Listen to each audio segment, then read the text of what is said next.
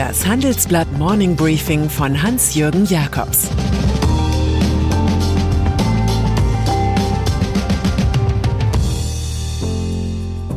Guten Morgen allerseits. Heute ist Mittwoch, der 30. Juni, und das sind heute unsere Themen. Ende einer Ära, Kanzlerin und Trainer. US-Banken verwöhnen Aktionäre. Und ein Wiener verbeißt sich in Annalena Baerbock. Ende der Ära Merkel-Löw. Zwischen Fußball und Politik ist es seit 70 Jahren immer wieder mal zu einer pittoresken Pärchenbildung gekommen. Konrad Adenauer und Sepp Herberger, 1954 Weltmeister und das große Republikerwachen. Helmut Kohl und Berti Vogts, 1996 Europameister und Einheitsdividende. Angela Merkel und Joachim Löw, 2014 Weltmeister und die Mehr-Europa-Anstrengung. Jetzt aber endet der gemeinsame Weg der noch amtierenden Bundeskanzlerin und des seit gestern Abend nicht mehr amtierenden Bundesfußballtrainers. Auch wenn man es mit solchen Analogien nicht übertreiben soll, die Mut, Lust und Ideenlosigkeit der Spieler von Wembley in London ähnelt der psychologischen Lage der Spieler vom Spreebogen in Berlin. Anders gewendet, die Mattigkeit des hochdotierten Human Capital im Bundesadler Jersey entspricht dem lähmenden Zukunftsgestocher der vielstimmigen Ministerriege. Überall Mikroinitiativen und hingeworfene Wunschkennziffern, nirgends ein großer Plan. Wir faseln über Räume, die zu besetzen seien, aber ein bisschen Manndeckung wäre auch ganz schön. In der Digitalisierung sind wir bisher schon in der Vorrunde ausgeschieden, beim Klimaschutz immerhin im Achtelfinale.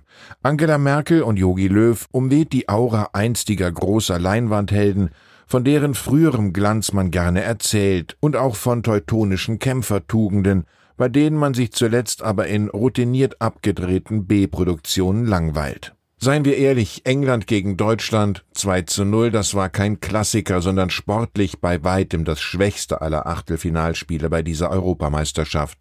So wird man zum Gespött. Das Narrativ beim Fußball klingt so, wir hatten ja ganze zwei Torchancen, man hätte sie nur verwerten müssen. Und das Narrativ in der Politik lautet, wir haben alles versucht, man hätte nur besser kommunizieren müssen. Im Grunde genommen ist es doch so, dass Menschen in höchsten Positionen maximal acht Jahre Zeit haben. So wie die US-Präsidenten. Viereinhalb Jahre davon sind richtig gut, zweieinhalb Jahre profitiert man davon, das letzte Jahr wird's schon haarig. Joachim Löw und Angela Merkel sind mit 15 bzw. 16 Jahren definitiv zu lange in der Arena gestanden. Der Altherrenverein DFB und der Kanzlerin Wahlverein CDU haben es nicht anders gewollt und nicht anders gekonnt. Kampf der Autozulieferer. Konsolidierungsdruck ist ein anderes Wort für Konzentration. Zu sehen ist das derzeit beim Automarkt und seinen Zulieferern. Das drohende Ende des Verbrennungsmotors und das Mantra von der Elektromobilität senden Schockwellen durch die Branche. So will Knorr Bremse aus München für rund sieben Milliarden Euro den Elektronikspezialisten Heller kaufen. Der ist noch zu 60 Prozent im Besitz der Familien Hück und Röpke. Diese wiederum haben die Investmentbanker von Rothschild mit der Suche nach Neugesellschaftern beauftragt. Neben der Familie von Knorr Bremse fühlen sich auch andere Finanzinvestoren angesprochen, so wie der französische Rivale Forestia. Das erläutert unsere Titelstory. Dass es keine risikolose Gesellschaft gibt, hat schon Ahnherr Meyer Amschel Rothschild gewusst. Wenn Mann und Frau zeitig zu Bett gehen, um Kerzen zu sparen, werden sie schließlich mit Zwillingen belohnt. Boom bei US-Banken. Die Corona-Krise hat die Wirtschaft in große Gewinner und große Verlierer gespalten. Zur Kategorie 1 gehören definitiv die US-Banken. Die Industrie ist an manchen Stellen eingebrochen, die Banken aber haben ihre Kapitalreserven gesteigert, wie die US-Notenbank Federal Reserve feststellt. Man profitiert vom Kapitalmarktboom, staatlichen Hilfsprogrammen und dem Trend zu SPACs. Das sind leere Firmenmäntel, die an die Börse gehen und dann von einem Top-Investor gefüllt werden. Von der Bankeneuphorie haben die Kunden derzeit wenig, die Aktionäre profitieren allerdings davon. Die Wall Street Häuser kündigen generöse Kapitalausschüttungen an. Morgan Stanley zum Beispiel verdoppelt die Dividende auf 70 US-Cent pro Aktie. Die Bank steigert auch die Ausgaben für Rückkäufe der eigenen Aktien um 20 Prozent auf 12 Milliarden Dollar. JP Morgan steigert die Ausschüttung von 90 US-Cent auf einen Dollar. Goldman Sachs schüttet 2 Dollar pro Aktie aus statt zuvor 1,25 Dollar. Und die Bank of America kündigt einen Anstieg der Dividende um 17 Prozent auf 21 US-Cent pro Aktie an.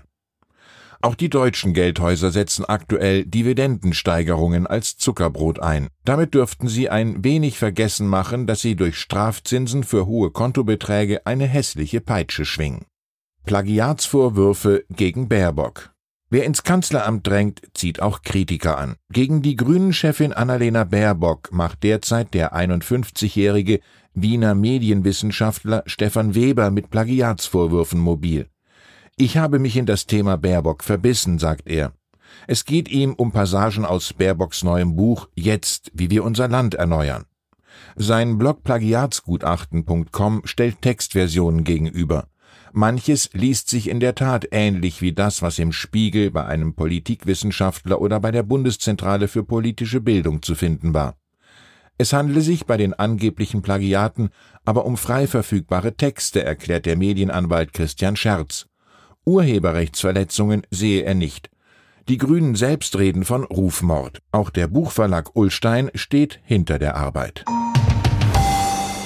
Ende eines Roboters. Und dann ist da noch Pepper, groß wie ein Schulkind und mit beweglichen Fingern ausgestattet. Der humanoide Roboter sollte schon bald den Menschen im Alltag helfen, aber daraus wird jetzt nichts mehr. Japans Technikinvestor Softbank hat fürs erste die Produktion gestoppt. Immer mehr Pepper-Exemplare waren im Keller stehen geblieben. Der digitale Freund hatte zu oft nur mit sich selbst gesprochen oder ausgeschaltet und mit gesenktem Kopf in der Ecke gestanden. Anders als versprochen hat er keine Gefühle entwickelt. Softbank Robotics forciert jetzt lieber die Entwicklung von Nutzwertrobotern für Firmenkunden. Damit will das Unternehmen bis 2025 rund 800 Millionen Euro einnehmen. Dabei hatte Softbank-Chef Mayasoshi Son bei der Vorstellung von Pepper 2015 noch verkündet, der Roboter solle dank künstlicher Intelligenz die Menschen so richtig begeistern. Ich wünsche Ihnen einen menschlich gut ausbalancierten Tag. Es grüßt Sie herzlich Ihr Hans-Jürgen Jakobs.